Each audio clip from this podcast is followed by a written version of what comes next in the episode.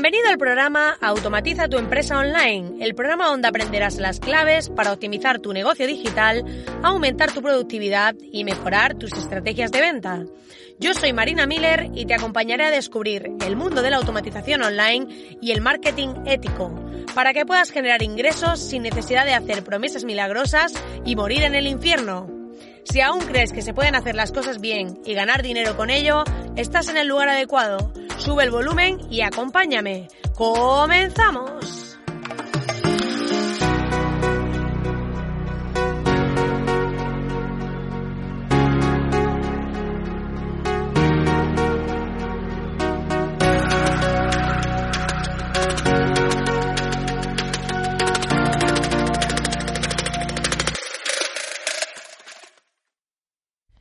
Muy buenas, querido oyente. Estamos aquí en un nuevo programa del podcast. Llevamos casi por el 250, o sea, parece que fue ayer cuando empezaba este podcast, pero ya estamos súper avanzados. O sea que estoy feliz, muy feliz de haber hecho esta evolución podcastera.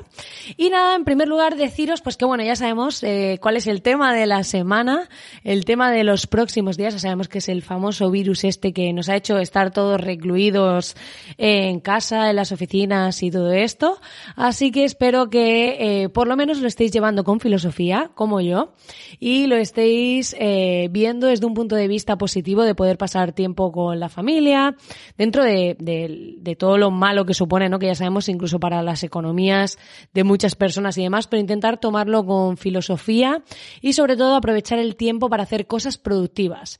Porque he visto por ahí que me ha llegado la noticia de que se ha caído Netflix en algún momento y todo, o sea que vemos ahí a todo el mundo a tope con las series, pero también os recomiendo eh, leer libros a través de Amazon, bueno, yo los compro por Amazon, los libros porque los leo en el Kindle, pero comprar libros y también cursos y todas estas cosas que parece que el mundo online no está decayendo tanto porque claro, ahora al no poder salir a la calle, pues hay mucha gente haciendo pedidos por Amazon, comprando cursos, buscando un poco en qué ocupar su tiempo. Y ahora tenemos la oportunidad de hacer todas esas cosas para las que siempre de algún modo hemos tenido excusas y hemos dicho, bueno, cuando tenga tiempo, cuando tenga tiempo, pues ahora tenéis tiempo. Así que os invito a que hagáis todas esas cosas que teníais en mente.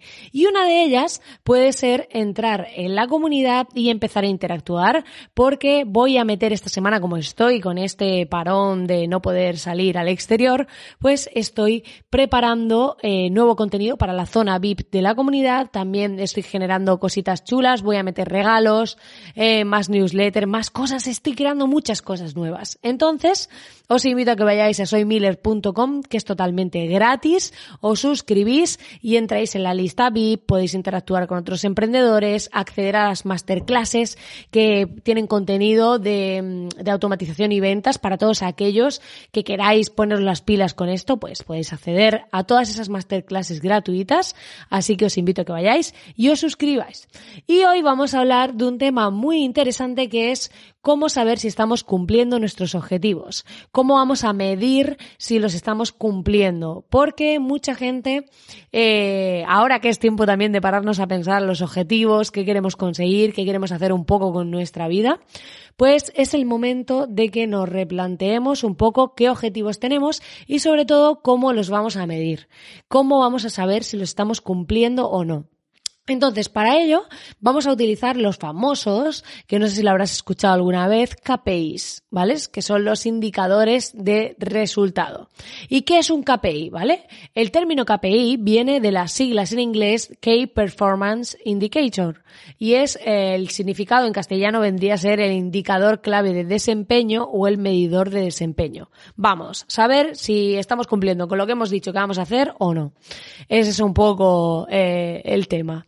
Y eh, tenemos que tener claro que estos indicadores, ¿vale? Estos KPIs, lo que nos permiten es obtener, por un lado, información valiosa e, que es útil y también nos va a permitir medir determinadas variables y resultados a partir de esa información. O sea, por un lado nos dan esa información, por otro lado vamos a poder medir variables sobre esa información, analizar esa información, porque claro, si no analizamos, luego no podemos tomar decisiones al respecto, y los efectos de unas determinadas estrategias, ¿vale? Así como qué tareas se utilizaron para llevarlas a cabo. Lo bueno del online es que podemos medir casi todo. Entonces, en offline tú a lo mejor estás en una tienda y como no vayas apuntando el número de personas que entran, no tienes muy claro cuál es, por ejemplo, la tasa de conversión. En cambio, en online podemos medir cuántas personas llegan a una página en concreto, cuántas acaban comprando, cuántos días tardan en tomar esa decisión. Todo esto con Google Analytics básico, si lo tenéis bien configurado, lo podéis hacer. Eh, si, si tenéis un e-commerce, configurando la parte de e-commerce, que es un poquito más avanzada la configuración, pero ya existen plugins para los que uséis WordPress y demás con los que se puede hacer. Y así puedes ver las conversiones, de dónde vienen, el número de días que tardan. Y también puede ser un momento interesante para los que tengáis tiendas online de pararos a hacer esto. A decir, oye, ahora que tengo tiempo, en vez de estar solo viendo Netflix, voy a coger, voy a entrar en mi Google Analytics, voy a empezar a ver qué cosas están pasando. También con la herramienta de Hotjar, que me gusta mucho, podéis probarla y ver la experiencia de usuario. Podéis ver cómo las personas interactúan en la página web, cómo se mueven, se ven. Básicamente hace mapas de calor y grabaciones de pantalla. Entonces puedes ver exactamente lo que ha hecho la persona, dónde ha pinchado, cómo se ha movido. Vas a ver pequeñas grabaciones de todos los usuarios que han entrado en tu sitio web. Y eso está muy chulo porque puedes ver cómo se comportan y, y es curioso porque incluso esta semana ha llegado a mí eh, para la agencia una clienta que, que, me contaba que le había sorprendido que había hecho una web, no terminaba de convertir, de generar las conversiones que, que tenían esperadas y resulta que, eh, que cuando se la pasó, le dejó la página a una amiga, no sé qué, para que la viese a través del móvil y ella estaba al lado y de repente decía, wow, es que no se está comportando como yo tenía pensada la web, porque yo le he dicho, mira, es que esto está aquí estructurado y tú te has ido por este otro lado y la otra persona iba pinchando en distintos lugares que, que uno no se imagina, ¿no? Que a lo mejor uno ha hecho la página web pensando en que vas a pinchar aquí y aquí y que vas a seguir ese flujo de comportamiento y luego te das cuenta de que, de que la persona ha algo que no tiene nada que ver con eso. Entonces es interesante grabar estas experiencias para analizarlas y ver si tenemos que cambiar cosas de sitio, si tenemos que estructurar la información de otra manera y también nos sirve para medir, ¿vale? Esto es una forma también de medir eh, este tipo de cosas. También una vez que hemos analizado esa información y ver los efectos que han tenido nuestras estrategias, si por ejemplo decimos, oye, pues voy a hacer una campaña de Google y voy a llevar a gente a esta página en concreto. Pues voy a ver qué conversión tiene la gente que viene de esa campaña, de esa publicidad pagada, y qué conversión tiene la gente que viene de otro sitio, a lo mejor de redes sociales. Entonces ahí puedo medir, puedo comparar esa información y puedo ver el efecto de esas estrategias, ¿no? Eh, al final puedo también ver qué estrategias y tareas son más efectivas y tomar las decisiones adecuadas. Por eso es muy importante que tengamos esos indicadores de resultado, que no vale con decir, bueno, voy a coger y voy a aumentar mis ventas, pero ¿cuánto? O sea, voy a ver eh, si lo que quiero es aumentar la tasa de conversión, por ejemplo, de esta landing que tiene un 10% actualmente a un 30%, voy a hacer estos cambios de textos, de imágenes, de bloques, tal, y lo vuelvo a medir. Entonces, ¿cuál va a ser eh, esos KPIs? Pues en este caso podría ser número de visitas, número de conversiones, eh, la tasa de conversión. Eso serían lo que llamaríamos los famosos KPIs de los que estoy hablando. ¿Cuáles van a ser los indicadores con los que voy a medir si se ha cumplido o no mi objetivo? ¿Vale? Y al final, ¿cómo deberían ser esos KPIs, esos indicadores de resultado? Pues deberían tener varias cosas. En primer lugar, ser específicos. Porque si no son específicos, no podemos saber si se están cumpliendo o no. Es lo que os decía. No podemos decir, pues más o menos vender más. No. Aquí tiene que ser eh, cuánto. ¿Vale? Eh, si la tasa de conversión aumenta, ¿cuánto quiero que aumente? ¿Cuál va a ser el indicador? Pues va a ser en este caso la tasa de conversión. Si puede ser el ROI, que es el retorno de la inversión, de cada euro que invierto, cuánto recibo, ¿vale? Todo este tipo de cosas. Tienen que ser continuos y periódicos, ¿vale? Tenemos que establecer una serie de indicadores que podamos verlo a lo largo de un periodo, porque claro, si yo quiero ver la evolución de mis ventas, tendré que tener las cifras de ventas de cada mes. Si no tengo ese KPI, ese indicador, no puedo ver la evolución. Entonces es muy importante que sean continuos y periódicos. También que sean objetivos, es decir, que no vale cosas ambiguas de em, quiero sensibilizar más. No, o sea, tienen que ser cosas que se pueden medir, porque esto se trata de medir. Entonces tenemos que tener eh, cosas que sean objetivas, que sean cuantificables y medibles, como os decía. O sea, muy importante tener esta parte para que podamos ver eh, el resultado y que podamos analizarlo. También, sobre todo, una cosa muy importante es que sean realistas porque no nos flipemos, que a veces nos flipamos mucho los emprendedores sobre todo, que de repente decimos, wow, porque para el año que viene voy a vender el doble. Y es como, ¿qué cosas vas a hacer? ¿Vas a hacer el doble de cosas de las que haces para vender el doble? Entonces, eh, cuando nos tengamos esos objetivos tan ambiciosos, vamos a intentar ver un poco también qué estamos dispuestos a hacer y qué estamos dispuestos a asumir para conseguir ese resultado, ¿vale? Entonces, seamos realistas, ¿vale? Tampoco, tampoco hay quitarnos la ilusión y las ganas de vivir, pero sí volviendo un poco a la realidad. También ser concisos, ¿vale? Concisos para que podamos medir, como os decía, que podamos analizarlo. Coherentes y relevantes. ¿Por qué relevantes? Porque es muy importante que a la hora de establecer esos KPIs, no vale que nos perdamos en un montón de datos, que a veces, sobre todo online, tenemos mucha información y podemos hacer a un montón de métricas, a un montón de, de cosas. Pero, eh, por ejemplo, en una campaña de publicidad en redes podemos ver el alcance, podemos ver eh, el número de personas a las que hemos impactado, el número de veces, podemos ver eh, un montón de datos de cuánto tiempo se ha quedado la gente mirando la publicación.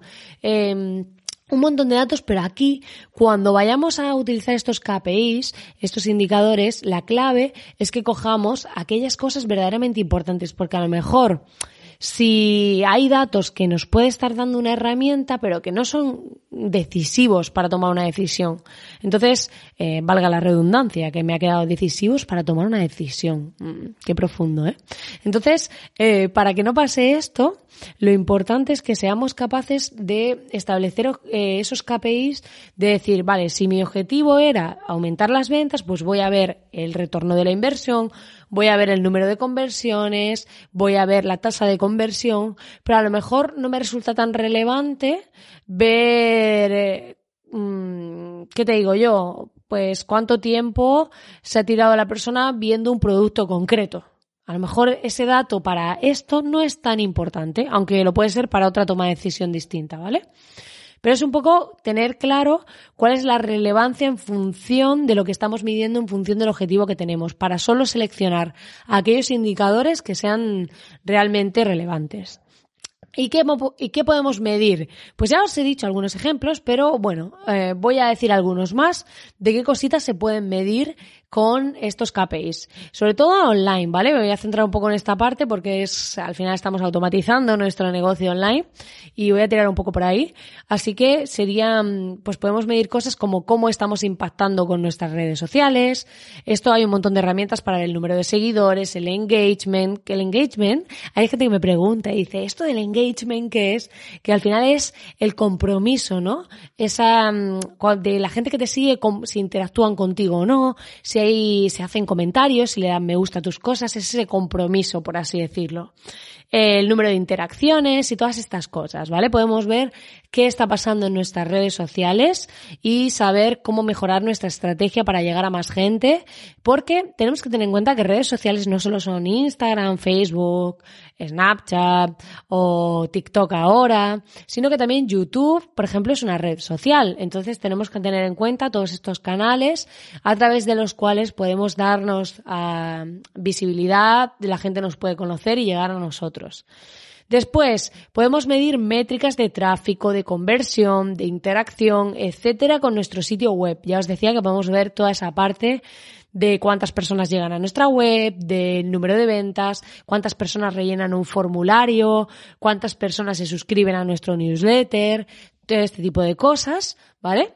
El tiempo que están en nuestra página web, el tiempo que están en un post del blog, todas estas cosas. Muchas cosas se pueden medir online. Y luego, desde, por ejemplo, podemos ver también otras cosas interesantes como desde dónde llegan las personas a nosotros, cuántos de ellos nos compran, cuántos muestran interés, cuántos días necesitan para cerrar una venta de promedio, el porcentaje de rebote, que el porcentaje de rebote es algo que mucha gente no sabe lo que es, cuando lo ve sobre todo en Google Analytics, y básicamente es cuántos se van sin hacer nada. Es decir, cuánta gente llega a tu página web, la mira, no hace clic, no hace nada y se va. ¿Vale? Entonces es el porcentaje de rebote. Mientras más alto sea, pues quiere decir que le estamos mostrando a personas contenido o que no es relevante o que no estamos generando una llamada a la acción porque deberíamos querer que hiciesen algo o que no encuentran lo que están buscando, ahí ya deberíamos plantearnos un poco todas estas cosas. Por eso, por ejemplo, un KPI puede ser eh, queremos que en este, que en nuestra página el porcentaje de rebote sea X, ¿vale? Y si lo superamos, pues tenemos que tomar una decisión de decir, oye, voy a ver por qué estoy teniendo un porcentaje de rebote mayor, en qué páginas la gente se está yendo sin hacer nada, cómo tengo que optimizarlas y demás. ¿Veis? Como puedes ver, con este ejemplo, pues como podemos establecer ese KPI, ver qué está pasando y tomar decisiones analizando esa información, ¿vale? Y importante, sobre todo, establecer objetivos SMARTs para poder medir. SMARTs, me ha salido con ese al final, pero es sin ese, es SMART, ¿vale? Que serían específicos, medibles, alcanzables. Lo tenéis en internet toda la definición en sí, pero básicamente es que sean objetivos concretos, realistas, que se puedan medir, que no vale decir cosas efímeras o ambiguas como, bueno, voy a vender más, sino cuánto, cómo voy a ver si se está vendiendo más o no y todo este tipo de cosas. Así que con este tipo de KPIs podéis establecer las métricas, podéis ver esa información tan valiosa de qué es lo que está pasando. Así que ahora toca la labor importante, que es convertir esos objetivos, marcar esa lista de objetivos que tenéis a largo plazo, luego objetivos a medio plazo, Luego, si queréis, podéis establecer las tareas para cumplir esos objetivos y finalmente, eh, cuáles van a ser esos KPIs o indicadores de rendimiento con los que vais a ver si se están cumpliendo o no. Porque no vale de nada establecer un objetivo si luego no medimos qué está pasando y no vemos si lo estamos cumpliendo. Pues nada, querido oyente, hasta aquí el programa de hoy. Espero que te haya gustado y ya sabes que puedes suscribirte a este podcast a través de la herramienta que estés escuchando para no perderte ningún programa. Va a haber mucho contenido nuevo en la comunidad durante esta semana y la próxima, sobre todo que estamos aquí de reclutamiento, así que voy a darle caña especialmente. Así que te invito a que vayas a soymiller.com y te suscribas para no perderte nada y puedas tener acceso a todo, a los newsletters, a los regalos, a las masterclasses y interactúes con nosotros en el grupo privado. Como siempre, darte las gracias por estar ahí al otro lado e invitarte a dejar tus corazoncitos a través de la herramienta que escuches este podcast y comentarios para saber qué programas te gustan más, qué contenidos potenciar y poder así intentar aportarte más valor a través de este podcast. Y nada, desearte que pases un feliz periodo de reclutamiento y que puedas sobre todo dedicar tiempo a ser más productivo, a hacer cosas que te hagan feliz y a seguir evolucionando, porque finalmente de eso se trata. Que tengas una feliz semana.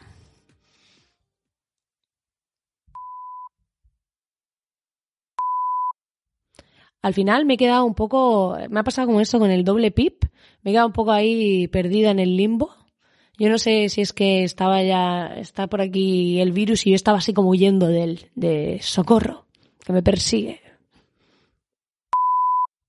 El otro día estaba pensando yo, digo, menos mal que tenemos Amazon y estas cosas, que ya le he hecho propaganda al principio del podcast así sin darme cuenta, ha sido el subconsciente, porque ahora mi mundo se ha cerrado a, como no puedo salir, solo puedo pedir cosas por Amazon.